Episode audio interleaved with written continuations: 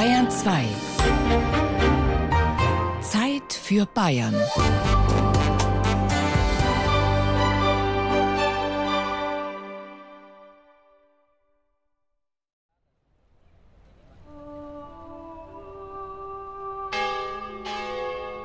Also wir sind ja jetzt in der Vorhalle von St. Emmeram und das sind drei Portalplastiken, die zu den ältesten Portalplastiken in Europa zählen, die überhaupt noch in situ erhalten sind. St. Emmeram in Regensburg.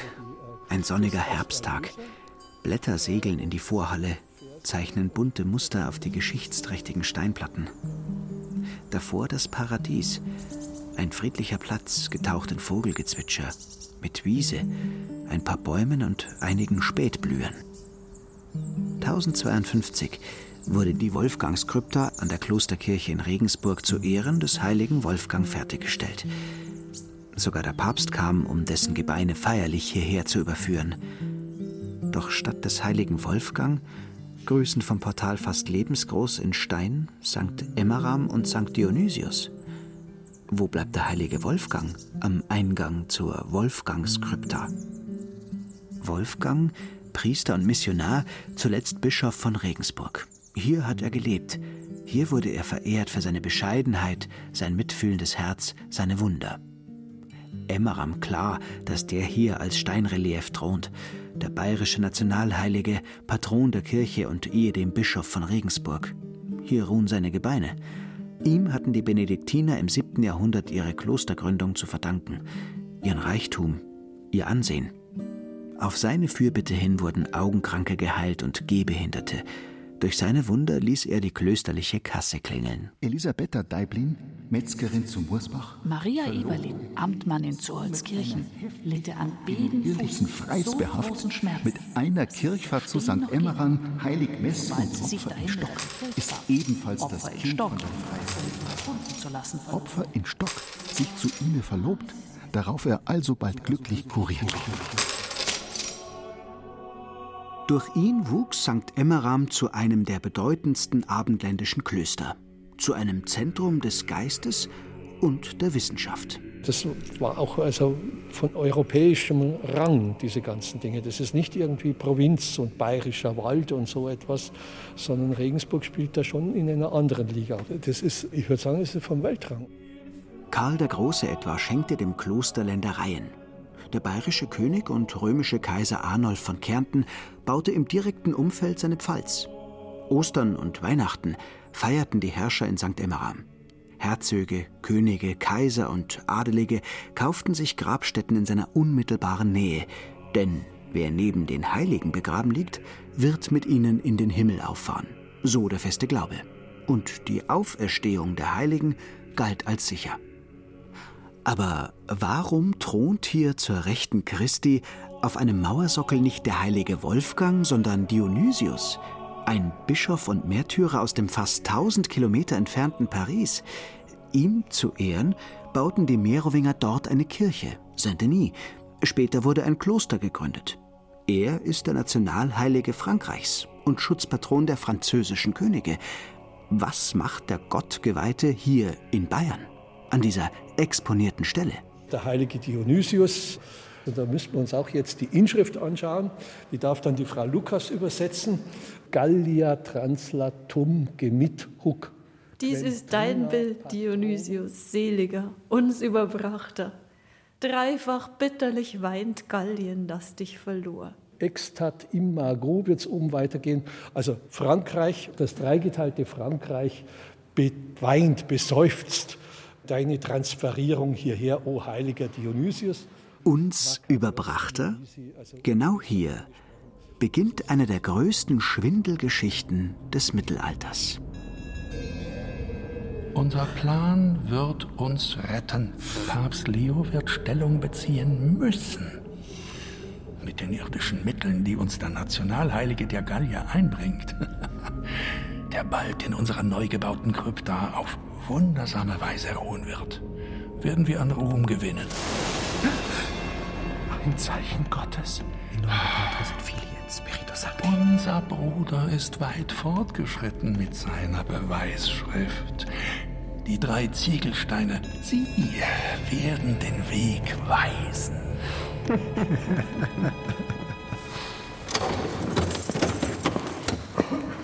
Jetzt haben wir in dem Raum hinterm Hochaltar die Ringkrypta. Also das ist der älteste Bauteil von St. Emmeram, der im 8. Jahrhundert schon vollendet war, wo man mit einiger Wahrscheinlichkeit behaupten kann, dass Karl der Große ihn äh, persönlich gesehen hat. Der sich mit dem Historiker Franz Fuchs, einem profunden Kenner der St. Emmeramer Geschichte, und der Mittelalterforscherin Veronika Lukas, die eine Handschrift aus dem 11. Jahrhundert über den angeblichen Raub der Dionysius-Gebeine neu ediert hat, stehen wir vor eigentlich drei unspektakulären, tausend Jahre alten Ziegelsteinen.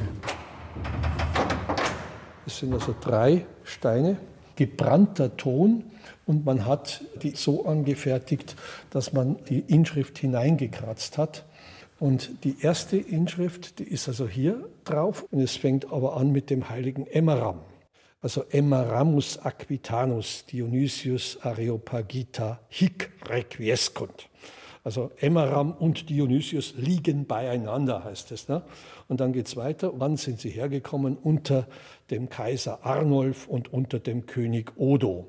Der Furabit wird der Dieb genannt.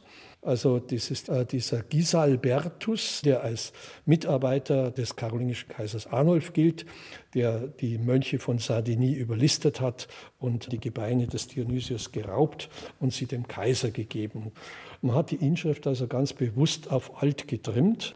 Das Großartige ist, dass sie noch im Original da sind. Und wichtig sind die Daten, wann ist es gestohlen worden, wer ist der Dieb, wann sind sie hierher gekommen. Alles, was man für die Verehrung braucht, ist auf diesen Steinen festgehalten.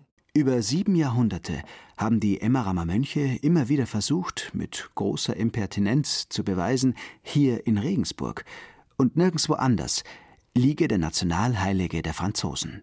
Es war auch einfach so, dass die Geld gebraucht haben. Die haben Bauarbeiten angefangen, also der, der Abriss dieses Westwerks, bei dem die Steine aufgetaucht sind die ältere Translatio stellt es so dar, dass die Bauarbeiten zu Ehren des Dionysius überhaupt initiiert wurden. Ich glaube, es war andersrum. Sie haben erst angefangen zu bauen und dann haben sie gemerkt, dass sie Geld brauchen. Und dann haben sie gedacht, ja, was machen wir jetzt? Brauchen einen neuen Heiligen, dann kriegen wir Pilger und dann kriegen wir auch Geld. Und es ging ums Prestige. Einen Superheiligen wie Dionysius in den eigenen Mauern zu beherbergen, der als ein von Paulus Bekehrter indirekt noch Verbindung zu Christus hatte – das war im Mittelalter so etwas wie die Wunder von Lourdes im 19. Jahrhundert. Im Umfeld der Dionysiuskirche in Saint-Denis bauten die Franzosen damals in kaum 150 Jahren 1472 Kirchen. Wäre der Schwindel der Emmeramer aufgegangen, dann würde Niederbayern heute vielleicht anders aussehen. Dass ihr Vorhaben eigentlich ein betrügerisches ist, störte die Benediktinermönche wenig.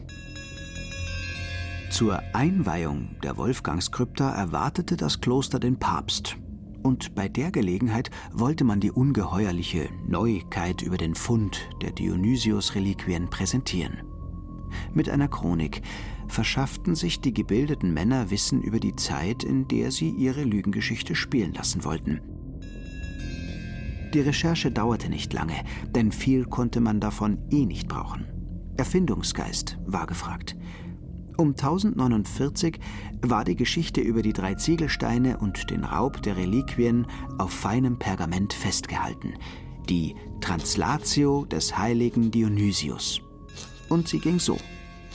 Es war einmal ein Inkluse, ein Eremit aus Frankreich, der in der Nähe des Klosters eingemauert in einer Zelle lebte, ganz dem Jenseitigen zugewandt, der einen kannte, der wiederum einen kannte, der damals. In der Tat fügen wir ja dem Lob dessen, der immer wunderbar ist in seinen Heiligen, jedes Mal noch etwas hinzu, wenn wir den Ruhm der Heiligen verkünden, die bekanntlich als Glieder zum Herrn, dem allerhöchsten Haupt gehören wenn schließlich ohne seine Zustimmung kein Vogel auf die Erde fällt, wie soll dann einer von denen, denen selbst die Haare auf dem Kopf gezählt sind, von einem Ort an einen anderen, geschweige denn aus einem Reich in ein anderes übertragen werden können, ohne seinen Willen?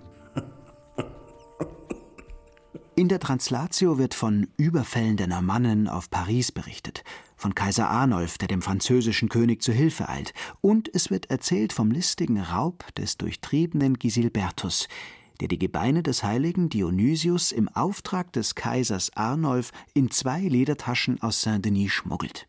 Eine überzeugende Lügengeschichte, meinten die Mönche. Und dann kam der 7. Oktober 1052 an dem Papst Leo IX.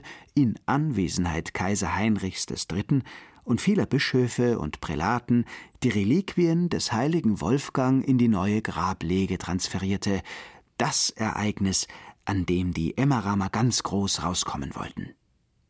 Doch im Schlepptau des Papstes befanden sich unglücklicherweise auch mehrere französische Gesandte, die Saint-Denis so gut kannten wie die Regensburger ihr St. Emmeram oh scheiße, das sind ja Franzosen, die gehen jetzt heim und schauen nach, was da drin ist.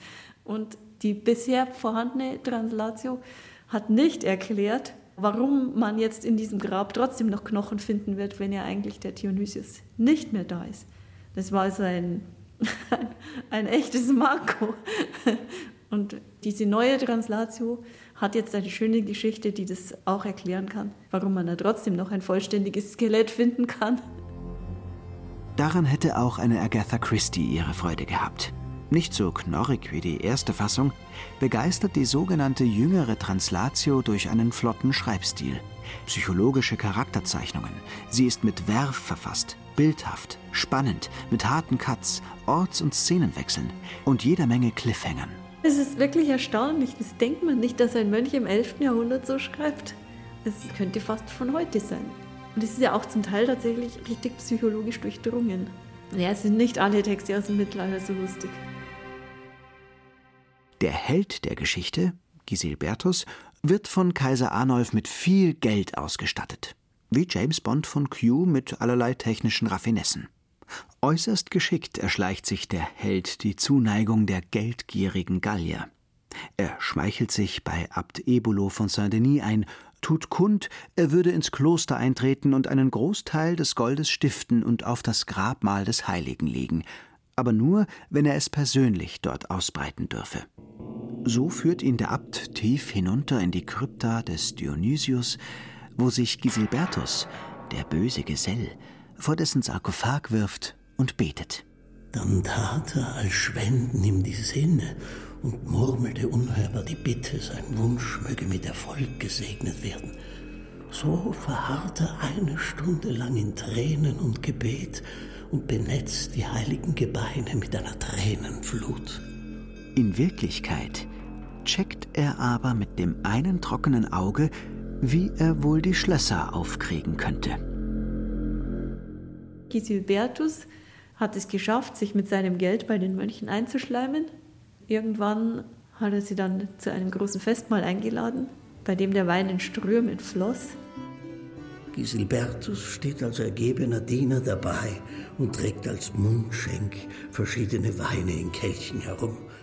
Wie es eben gelüstet, schenkt er dem einen Wein aus Italien ein, dem anderen Wein aus Oberungarn.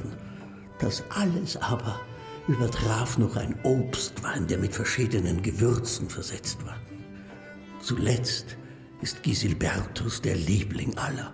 Trinkt sparsamer, ich bitte euch, nehmt den Wein maßvoller zu euch. Lieblich fließt der Wein in den Mund, am Ende aber wird er es der beißenden Schlange gleich tun.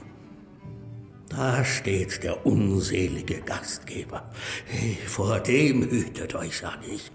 Unter einem Schafsfell hat er zu eurem Verderben ein Wolfsherz. Der listige Schmeichler wird bald ein grausamer Räuber sein. Der, den ihr jetzt alle einmütig lobt, den werdet ihr bald und dann für alle Zeit voller Hass schelten. Cut, Abspann. Ende einer Folge wie bei einer Serie von Netflix. Zweite Folge im Kloster von Saint-Denis. Gisilbertus darf die Nacht nun ganz in der Nähe des Heiligen verbringen. Als er die Wächter in Wein und Schlaf vergraben sah, tat der gewalttätige Räuber sogleich seinen Angriff, um die hochheilige Beute zu rauben.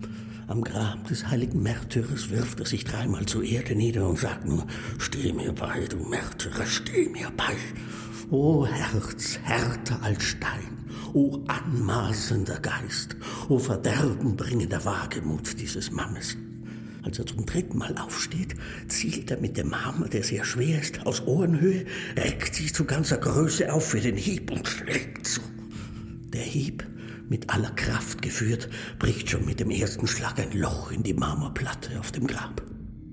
Im Schein des mitgebrachten Lichtes werden die Leintücher von den gotteswürdigen Gliedern gehoben. Sie, die die Welt nicht verdient hat, werden um einen lächerlichen Preis gekauft, fortgenommen die Glieder der rechten Seite zusammen mit dem Kopf und der hochheiligen Brust, aus der einst der Glanz göttlicher Beredsamkeit geflossen war, hüllt er jetzt in ein Tuch und steckte sie in das Kästchen, das aus Leder gefertigt war. Auf die gleiche Weise nahm er die Glieder der linken Seite in der anderen Tasche an sich. Sobald er alles verstaut hatte, machte er sich gleich auf die Beine. In flinkem Lauf, langsam ging er an den Wächtern vorbei. Er öffnete das Tor, das dem anderen gegenüber die Bewohner der Provinz einließ, sprang nach draußen und traf dort auf das bereitstehende Pferd. Sobald er sich eilig rittlings auf dessen Rücken gesetzt hatte, trieb er das feurige Ross mit den Fersen an und jagte ins Heerlager. Wunderschön ist natürlich, wenn die Mönche am nächsten Tag aufwachen und wo der Mesner dann in die Kirche geht und erst einmal, weil er noch ganz benommen ist von dem Besäufnis, also ich glaube, er sieht sogar die Sonne doppelt oder so, dann erst einmal das Schloss nicht findet und dann ziemlich lang braucht, bis er kapiert, was da passiert ist. Das ist wunderbar beschrieben. Besinnungslos sprang Abt Ebola aus dem Bett Dreimal und viermal wälzte sich am Boden, mehrmals versuchte er aufzustehen, aber als hätte er kein Hirn und keinen Verstand mehr, rollt er wieder zurück. Endlich kann er gehen, auf beiden Seiten gestützt. Er betrachtet den Frevel und bei dem Anblick fällt er fast entseelt in sich zusammen. Zwei Tage nach dem Raub der heiligen Reliquien versinkt Saint-Denis in tiefe Finsternis so dass keiner den anderen mehr sehen konnte. In bitterster Not macht sich Abt Ebolo zum Lager des Kaisers auf, das ganz in der Nähe lag, denn er wusste, wer die Gebeine gestohlen hatte und warf sich ihm zu Füßen. Der heilige Ort würde veröden ohne Dionysius und er zerfleischt von den Seinen. Nach einem langen Dialog über die Herausgabe der Dionysius-Reliquien schlägt Arnulf Listig einen Tausch vor – er bekomme das goldene Evangeliar von Saint-Denis. Dafür würde er dem Abt eine Idee schenken, die Ebolo aus seiner Not retten wird. Der Klostervorsteher lässt sich auf den Kuhhandel ein. In einem Showdown besorgt Kaiser Arnulf zwei Ledertaschen von der Art, wie sie Gisilbertus benutzt hatte, und beauftragt den Abt, sie heimlich mit fremden Gebeinen zu füllen. Der Abt hat ihm die Handschrift gegeben und daraufhin gab ihm der Kaiser einen einzigen kleinen Knochen, also aus irgendwo ein Mittelfingerknochen aus der einen Hand vom Dionysius und hat gesagt, damit gehst du jetzt in dein Kloster, steckst ihn zu einem Gerippe von einem anderen, du hast ja genug. Und wenn der Knochen dabei ist, dann kannst du, ohne einen Meineid zu leisten, schwören, der Dionysius, ich habe ihn da. Das ist dann auch der Grund, warum eben jetzt tatsächlich noch ein Gerippe in dem Grab liegt. Es ist halt nicht mehr das vom Dionysius, sondern das von irgendjemand anderem mit einem Knochen vom Dionysius. Abt Ebulo stirbt bald danach, von einem feindlichen Geschoss zu Boden geschleudert, weil er wieder einmal nicht aufgepasst hatte, wie damals auf die Reliquien des heiligen Dionysius, so die Translatio. Ende gut, alles gut. Jahre später auf dem Sterbebett überlässt Kaiser Arnulf die Reliquien dem Kloster Emmeram mit der Bitte um Geheimhaltung. Deswegen die drei verborgenen Ziegelsteine an der Klostermauer und auch das goldene Buch, den Codex Aureus. Heute eine der wertvollsten Bilderhandschriften des Mittelalters, die nach der Säkularisierung von Regensburg nach München kam.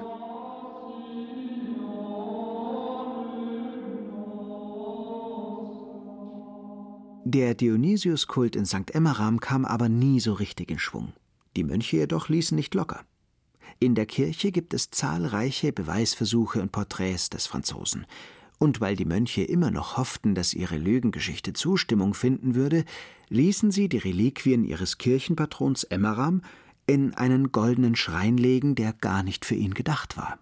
Emmeram und Dionysius liegen beieinander. Das drückt auch der Schrein aus, weil der Emmeram ist auf der einen Seite und der Wolfgang auf der anderen Seite, der Dionysius in der Mitte und äh, birgt heute die Gebeine des heiligen Emmeram.